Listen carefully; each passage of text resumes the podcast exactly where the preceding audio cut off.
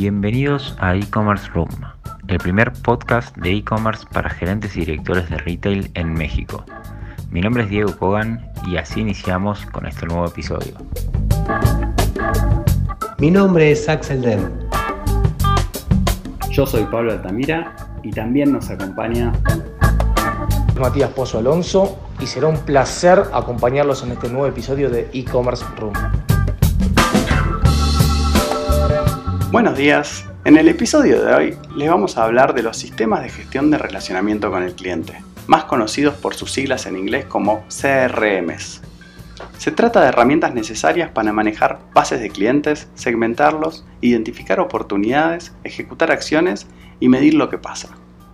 Con el crecimiento del e-commerce y el volumen que se maneja hoy en día, se hace fundamental manejar tecnologías que permiten conectar con los clientes y conocerlos para aumentar la calidad de atención, facilitar la experiencia y analizar los datos en escala. Una buena segmentación y análisis permite identificar el comportamiento de cada usuario y ejecutar diferentes estrategias personalizadas que maximicen los resultados. Hoy, las empresas que venden online y no utilizan un CRM definitivamente están perdiendo ventas y dando ventajas a sus competidores. Existe una enorme variedad de propuestas en el mercado. Para poder elegir la opción correcta es necesario meterse a fondo en el tema y entender qué modelo se ajusta más a su empresa. En este capítulo de e-commerce room vamos a profundizar con expertos en el tema, así que no los entretengo más y doy paso a los datos que explican por qué decidimos dedicar un capítulo completo a los CRMs. Bueno, vamos a pasar a hablar un poco de datos puntuales para este capítulo de CRM e Inbound Marketing. Según McKinsey, el 65% del tiempo en el trabajo lo dedicamos a emails, llamadas y reuniones. Por lo que solamente nos queda un 35% de este tiempo para nuestra propia productividad. Según ADECO, mejorar este 35% de productividad no, no pasa por quitar distractores, sino justamente por implementar buenas herramientas para ser más eficientes y para poder medir nuestra productividad. Por ejemplo, en los CRMs podemos medir ciclo de ventas, tiempo de respuesta de un cliente, costo total para adquirir un cliente, lifetime value o tiempo de vida de un cliente y muchísimos otros KPIs, pero básicamente estamos midiendo el éxito total de una empresa.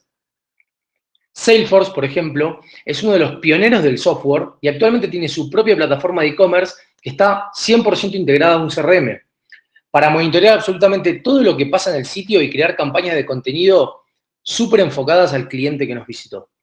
Puma, por ejemplo, nos cuenta que implementando Salesforce mejoró un 50% su conversión a venta y Kimberly Clark tiene más de 57.000 empleados utilizando una herramienta para gestionar millones de clientes en todo el mundo.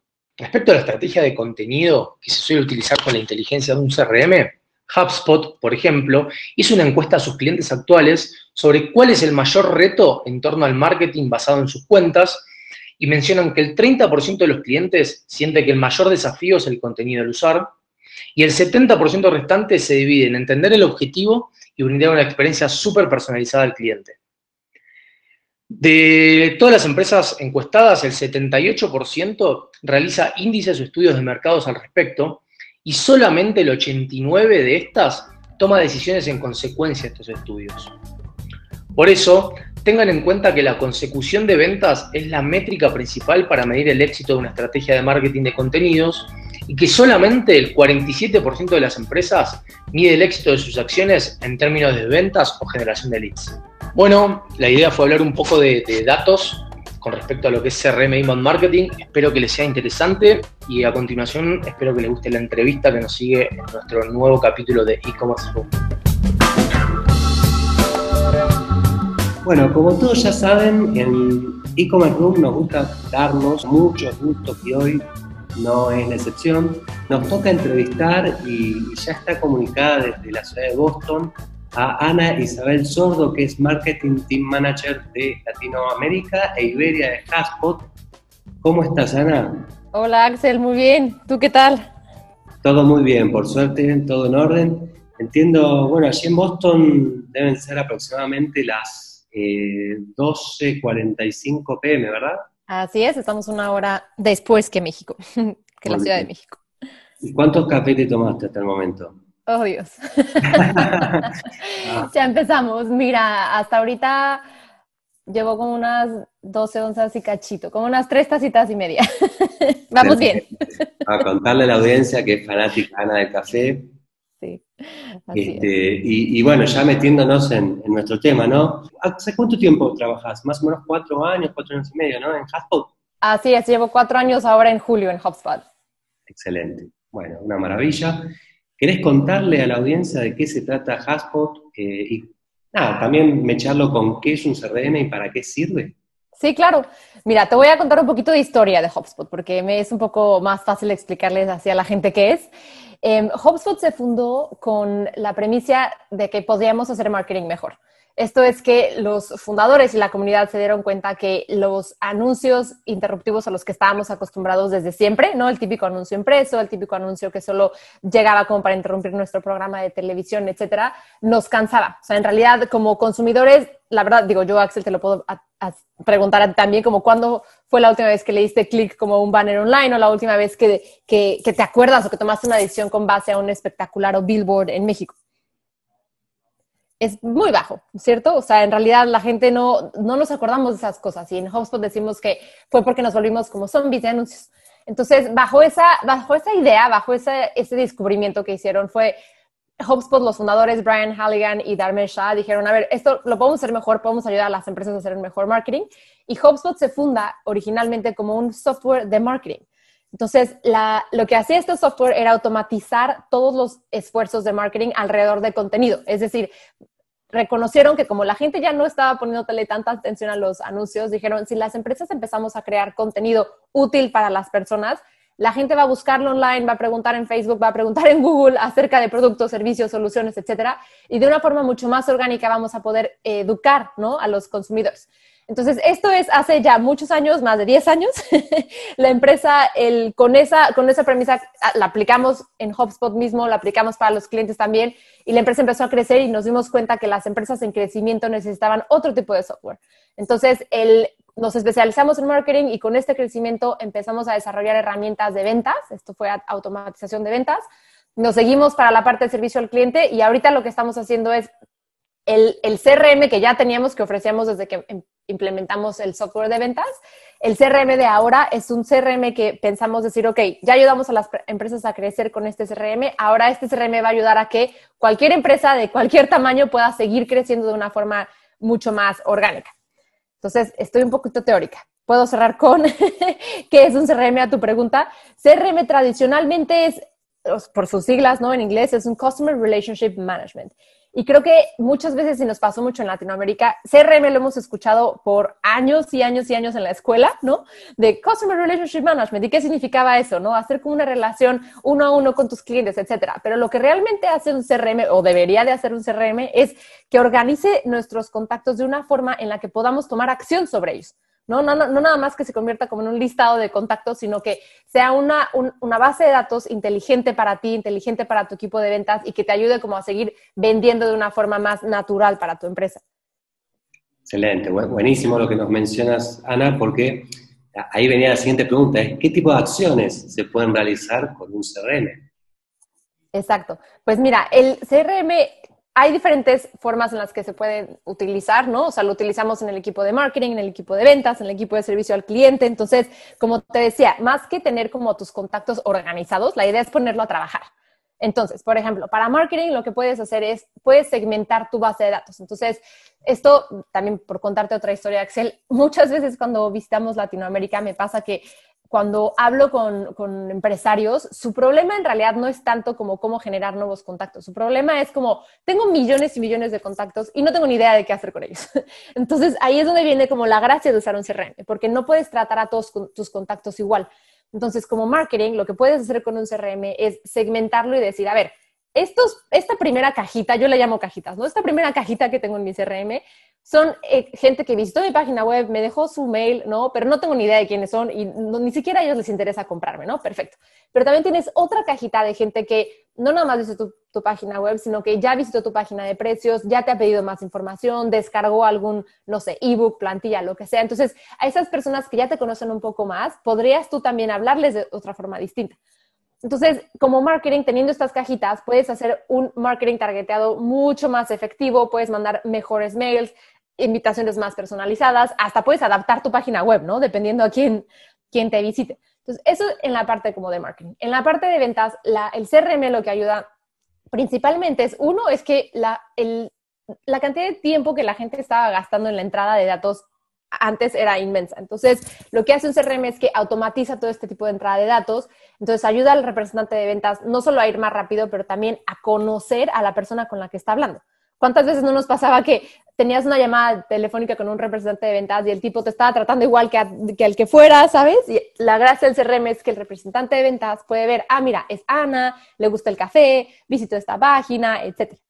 Y finalmente, para un servicio al cliente, eh, para ese tipo de equipos, lo que hacen es que ellos ya tienen también acceso a todas las acciones que tuvo cada cliente. Entonces, si alguien te contacta como por algún problema, tú ya sabes quién es, sabes a lo mejor por dónde estaría su problema y también qué tipo de cosas le interesaron, ¿no? Cuando tu empresa se vuelve más grande o más compleja, a veces es más difícil dar como un servicio personalizado y el uso de un CRM nos puede ayudar para esto. Excelente. Bien, y de repente, este que ahora mencionando CRM, acciones de marketing, eh, muchas veces hay, no sé, entiendo, mucha confusión ¿no? entre automation, entre inbound, ¿no? Y, todos esos este, microconceptos que también influyen a un CRM, digamos. ¿Podés mencionarnos cuál sería la diferencia? Sí, claro. Mira, inbound es la metodología que cree en atraer nuevas visitas, atraer nuevas personas a tu página web a través de contenido útil y relevante. Esto es lo que platicábamos hace, hace rato, ¿no? De cómo fue que se fundó HubSpot. ¿Por qué? Porque la, la idea es que nosotros cuando vamos a hacer una compra, no nos acordamos de, ah, sí, hace una semana vi este billboard que no me recomendó este, no sé, producto. No, o sea, lo que hacemos es que buscamos información. Buscamos información en Google en cual, o en tu buscador preferido, ¿no? Preguntamos en redes sociales, preguntamos amigos, etc. Entonces, lo que, lo que pasa después de esa búsqueda es nuestro contacto y nuestra interacción con contenido. Es decir, encontramos un video, encontramos un artículo, encontramos unas recomendaciones. Esto es contenido de diferentes formatos, pero al final del día es contenido. Entonces, la gracia de Inbound es decir, vamos a crear contenido que sea relevante, que conteste las preguntas que nos estamos haciendo, ya sea en buscadores o en redes sociales, y en ese contenido buscar una forma de convertir a estas personas que visitan tu página web en contactos. Entonces, esta conversión, conversión que se está dando por Inbound, ¿no? Es una conversión que lo que ofrece es, mira, vamos a, hacer que estas personas que en lugar de que sean nada más extraños o visitas a tu página web, se conviertan en contactos y si lo estás haciendo a través de un CRM, estos contactos se te van a organizar, ¿no? Automáticamente en esas cajitas que hablamos antes, para que tú después cuando entres, ¿no? Puedas ver a estos contactos organizados y puedes decir, a ver, quién llegó, cómo llegó y qué voy a hacer con él. Esta conversión, no sé si han hablado un poco más de, de cómo funcionan las conversiones Axel de forma inbound en tu podcast, pero si quieres puedo hablar un poco más de eso. Excelente. Sí, adelante. A ver, la verdad que es un placer escucharte, Ana, y seguramente la audiencia lo valora muchísimo. Listo. seguir regalándonos conceptos.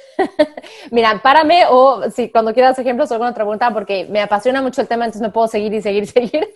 Mira, la, conversión lo que hace es, vamos a ofrecer un poco más de información a cambio de tu eh, información de contacto. Es decir, si estás buscando, no sé, por darte un ejemplo, el, yo tengo un perrito chihuahueño, ¿no? Con problemas digestivos.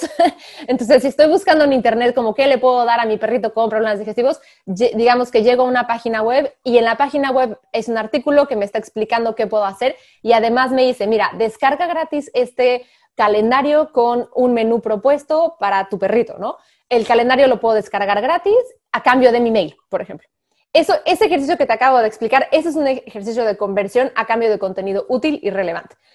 ¿Cuál, un par de cosas claves, el contenido es bueno, el contenido me va a servir, el contenido es gratuito y por otro lado, la empresa no me está pidiendo mi tipo de sangre para poder descargar el ebook, ¿sabes? Como me están pidiendo solo el correo. Entonces, ahí es cuando es como una conversión valiosa, una conversión útil como para ambos lados y tú como empresa, como tienes tu CRM, es perfecto, ya tengo el correo de esta persona que llegó porque estaba buscando ¿no? Eh, consejos para perritos con chihuahua. Entonces, esa información se queda grabada en tu CRM. Yo lo que le digo a muchos empresarios es, tú te puedes ir de vacaciones, tú te puedes ir de fin de semana, ¿no? Con tu familia y cuando tú regreses el lunes, tu CRM ya te va a haber generado contactos y no solo eso, segmentado de acuerdo a las preferencias de los contactos. Entonces, como decimos en un principio, ¿no? El beneficio, gran beneficio que tiene usar un CRM y obviamente usando también la metodología inbound es que estás generando orgánicamente nuevos contactos y los estás poniendo a trabajar, ¿no? No nada más se trata de, sacar tu lista de contactos como antes a papel y lápiz, ¿no? Y generar nuevas personas que conoces. Totalmente, buenísimo. Bueno, mil gracias ahí por, compartirnos tanta, tanta información. Y del lado, por ejemplo, del cliente, ¿no? O sea, ¿cómo, le, cómo cambia la, la experiencia del cliente a través de estas herramientas? Sí, mira, yo acá, el, yo, creo que es una de las, mis partes favoritas del CRM porque, Axel, no sé tú, si tú me has escuchado como en otros foros, pero yo siempre digo que nací en la época, época equivocada, que yo necesito más tecnología. Para mí no es suficiente lo que tengo hoy día, ¿no? Y una de las razones por las que digo esto es que por como, yo como consumidor, digo, estoy harta de que la gente no me dé servicio personalizado, ¿no? O sea, es como, ya tienen mi información, ¿por qué no me hablas como soy, ¿no? O sea, ¿por qué no me dices, hola Ana? ¿Por qué no sabes que no tengo un chihuahua, tengo otro tipo de perro? Pero bueno, ¿por qué no lo sabes, no? Si ya tienes mi información. Entonces, el, yo lo que digo como consumidora es como, ya no hay excusa para no hacer páginas personalizadas, ya no hay excusa para no hacer llamadas no me importa si eres ventas, si eres de marketing o si eres del equipo de servicio al cliente, tú deberías de saber quién soy, deberías de saber qué uso, deberías de saber qué visto, porque tienes la información. Entonces, volviendo un poco como a tu pregunta de las ventajas, creo que esa es la mayor ventaja. O sea, creo que como empresas nos toca eh, ser responsables y nos toca, eh, obviamente, cuidar de la privacidad de los, de los datos de las personas. Y si tenemos esos datos porque ellos nos los dieron voluntariamente, entonces ponerlo utilidad, en utilidad y también crear contenido que sea útil para ellos, ¿no? O sea, reconocer que son personas, no nada más nos van a venir a comprar y entonces, ¿qué otro tipo de contenido puedo yo ofrecerles? ¿Qué tipo de opciones puedo darles en mi página web cuando me visiten? Sí, totalmente. A ver, a mí particularmente lo que, lo que me pasa, ¿no? Y bien enfocado por ahí al retail, ¿no? El e-commerce, es que eh, muchas empresas tienen implementado por ahí algún CRM eh, o algún RP, pero no le sacan el mayor provecho o el potencial.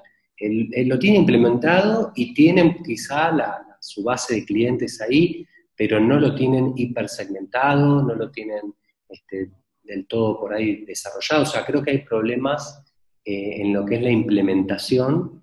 Eh, y ahí, obviamente, los datos del cliente, como bien decías vos, es un activo de los más importantes que va a tener una compañía en la actualidad y a futuro ni hablar, eh, y entiendo, digamos, que, no todos lo están, digamos, aprovechando al máximo, eh, y estas herramientas verdaderamente creo que simplifican toda esa, toda esa información y que la experiencia que se le pueda brindar al usuario es, es 100 veces mejor que si no lo personalizás, digamos. Exacto. Como hoy en día.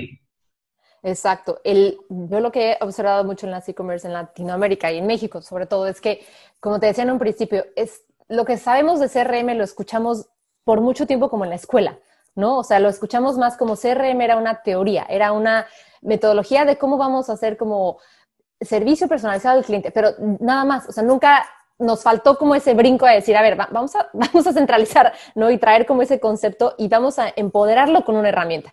Entonces, siento que muchos e-commerce han dado el, salto a empezar a usar un CRM, pero es como que tuvieran un Ferrari y nada más se sientan en él para escuchar el radio, ¿sabes? Como que podrían hacer muchísimo con él y las e-commerce más, grandes, por ejemplo, ellos también, otro reto que tienen, y la gracia hoy también de la tecnología que, a lo que te puede llevar un CRM, es que pueden integrarlo con otras herramientas. Porque es un hecho, o sea, la ventaja que tienen todas las e-commerce hoy es que ya están, o sea, su modelo de negocios ya es digital, ¿no? Que es el otro problema que tienen otras empresas que están tratando de usar un CRM y su modelo no lo es, bueno, e-commerce ya está como la mitad, de, la mitad del juego ya lo tienen. Entonces, ya nada más les falta como, ok, si traes un CRM, que puedas integrarlo, ¿no? Con, todo tu modelo de negocio, con tu RP, como decías hace un momento. Entonces, eso le daría como esteroides, digamos, como a tu modelo de negocio, o sea, para, para crecer mejor y también para dar un, servicio mejor a tus clientes. Buenísimo. Y a la hora de ¿Te da alguna recomendación para elegir un buen software de, gestión de clientes que hay que tener en cuenta? Mira, hay un par de preguntas que se puede, que se puede hacer la, persona o la empresa. O sea, yo, algo, lo primero que le, recomiendo siempre a las empresas es como qué tipo de empresa eres, qué tipo de, de modelo de ventas tienes también, porque hay obviamente empresas con ciclos de ventas mucho más pequeños que otros. Pero la recomendación, la recomendación primero es preguntarse, a ver, ¿qué, tipo de reto es el que vas a querer cumplir ¿no? con, con, esta, con un CRM. O sea, ¿qué quieres resolver? ¿Quieres resolver la personalización en ventas? ¿Quieres hacer que tus vendedores vendan más rápido? ¿Quieres hacer que tu servicio al cliente sea eh, más rápido, más personalizado?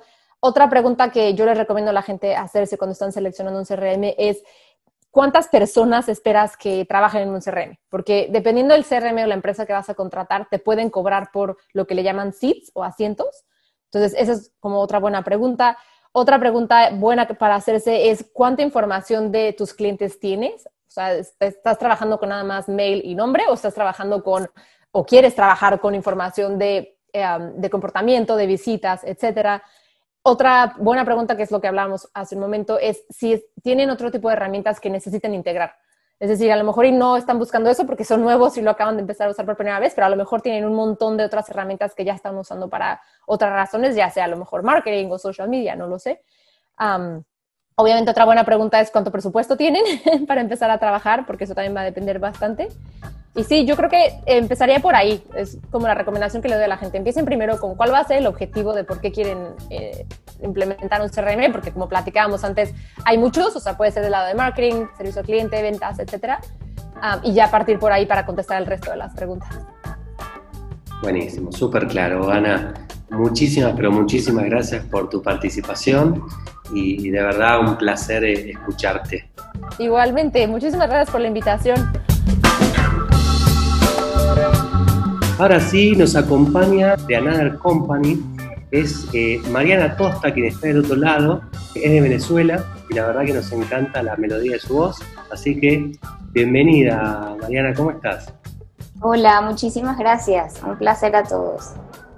Bueno, qué, qué, gusto, Mariana, qué bueno tenerte, tenerte aquí. La verdad es que siempre escuchar a expertos, digamos, en, en la materia nos enriquece, así que estoy seguro que eh, en esta ocasión vamos a tener el placer de llevarnos un montón de contenido de valor. Así que bueno, como para meternos un poquito en el tema y empezar a descontracturar tanta presentación formal, vamos directamente a las preguntas, si está de acuerdo. Y vamos a arrancar con una pregunta bastante genérica que apunta a ¿de qué va el inbound y qué diferencia hay con el marketing tradicional? Vale, eh, bueno, primero gracias por la invitación, antes no lo, no lo aclaré, pero muchísimas gracias por la invitación y estoy honrada de estar aquí con ustedes. El inbound marketing es un conjunto de técnicas eh, no intrusivas. Esa es como la principal diferencia del marketing tradicional.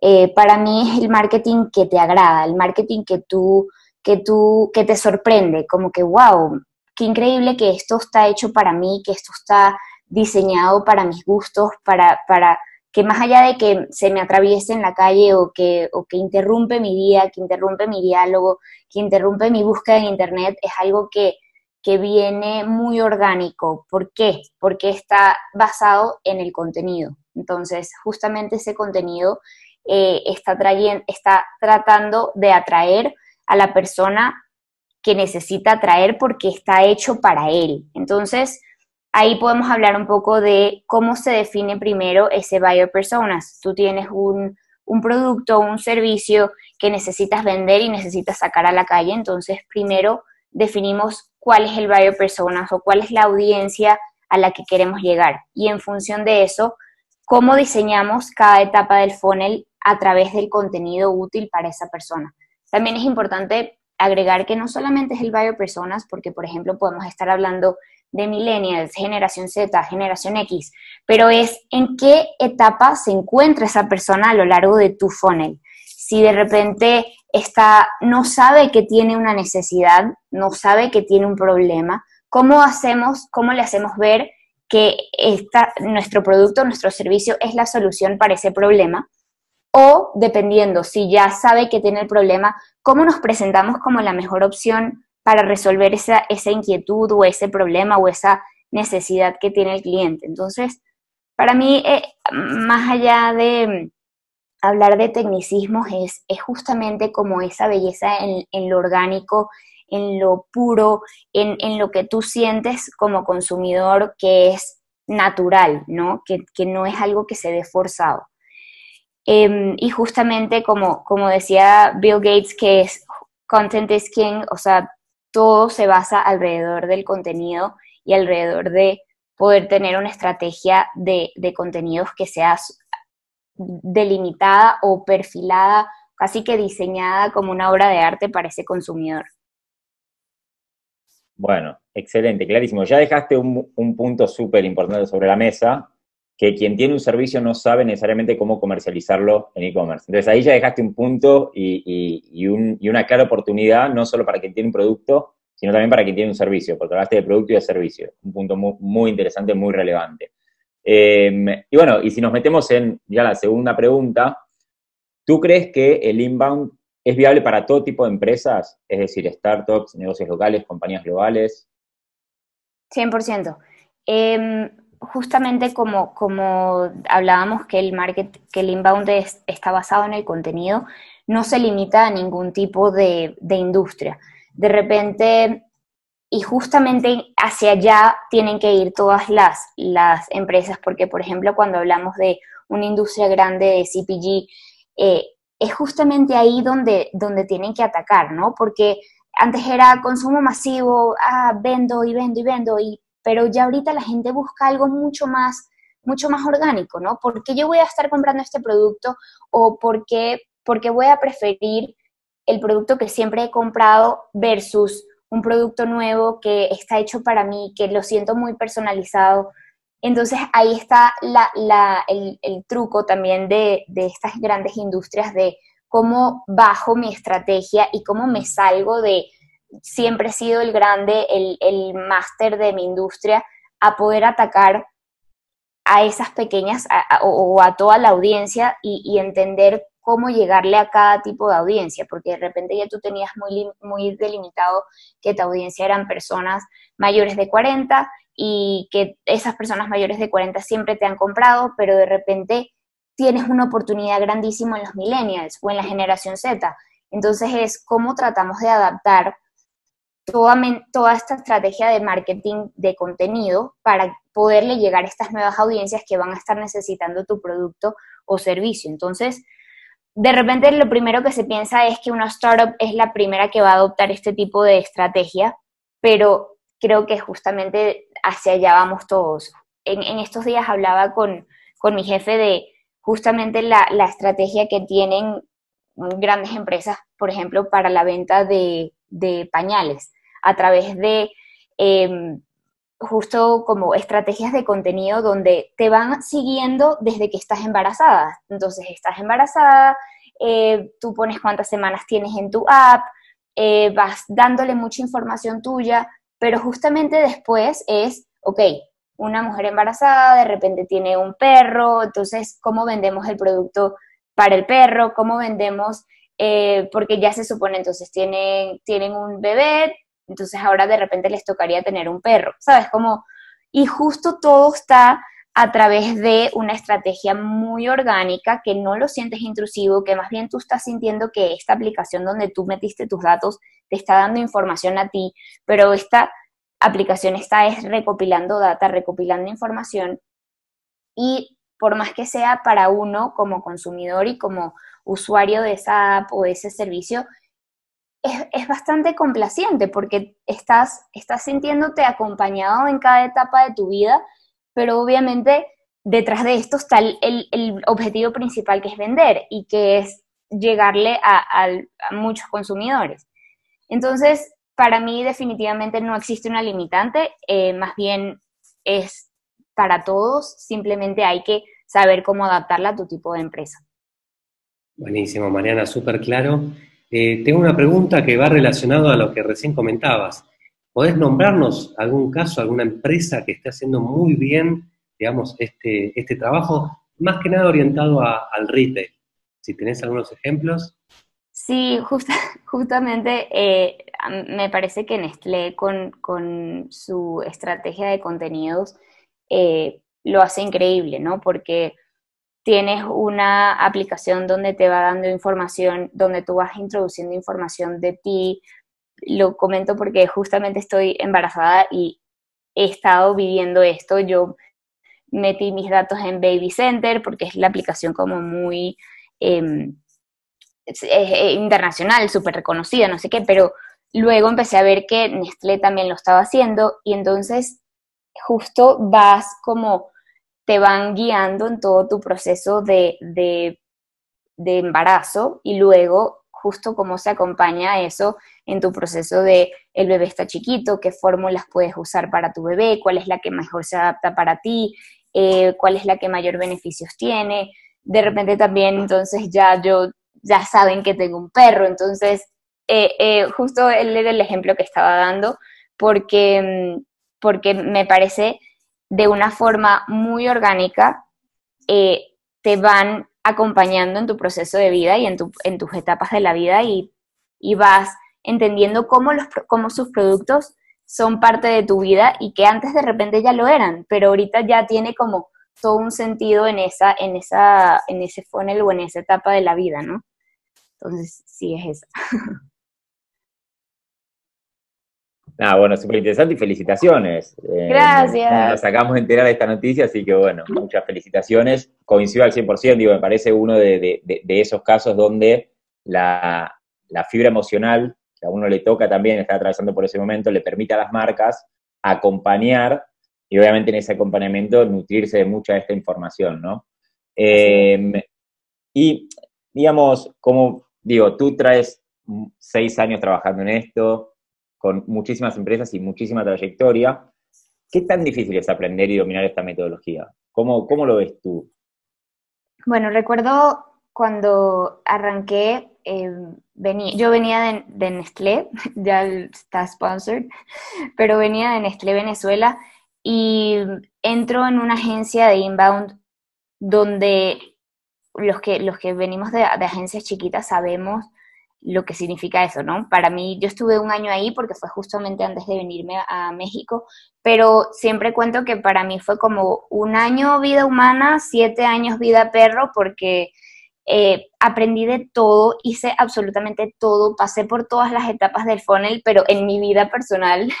Este, y la verdad, a los inicios es muchísima información. Los cursos de HubSpot me ayudaron increíblemente porque eh, es una guía muy sencilla, muy práctica y, lo entiendes perfecto eh, para poder como entender todo lo que implicaba la metodología, ¿no? Porque de repente uno tienes en la cabeza que inbound marketing es como un, un, término de los últimos cinco años, pero el inbound marketing tiene el 2005. Entonces, para mí fue como descubrir todo este, este lado muy eh, que, me encantaba y me apasionaba del marketing digital, porque justamente en Nestlé tuve la oportunidad, pero algo muy pequeño, eh, estábamos arrancando con, con, Twitter y era como el proyecto más grande era sacar justamente Twitter para la región y, y fue como un proyecto súper increíble, pero esto fue así como ya entiendo o ya, ya, ya me enamoré absolutamente del marketing digital y realmente creo que no es complicado, hay que leer muchísimo, hay que estar actualizándose, hay que eh, ver qué están haciendo otras marcas.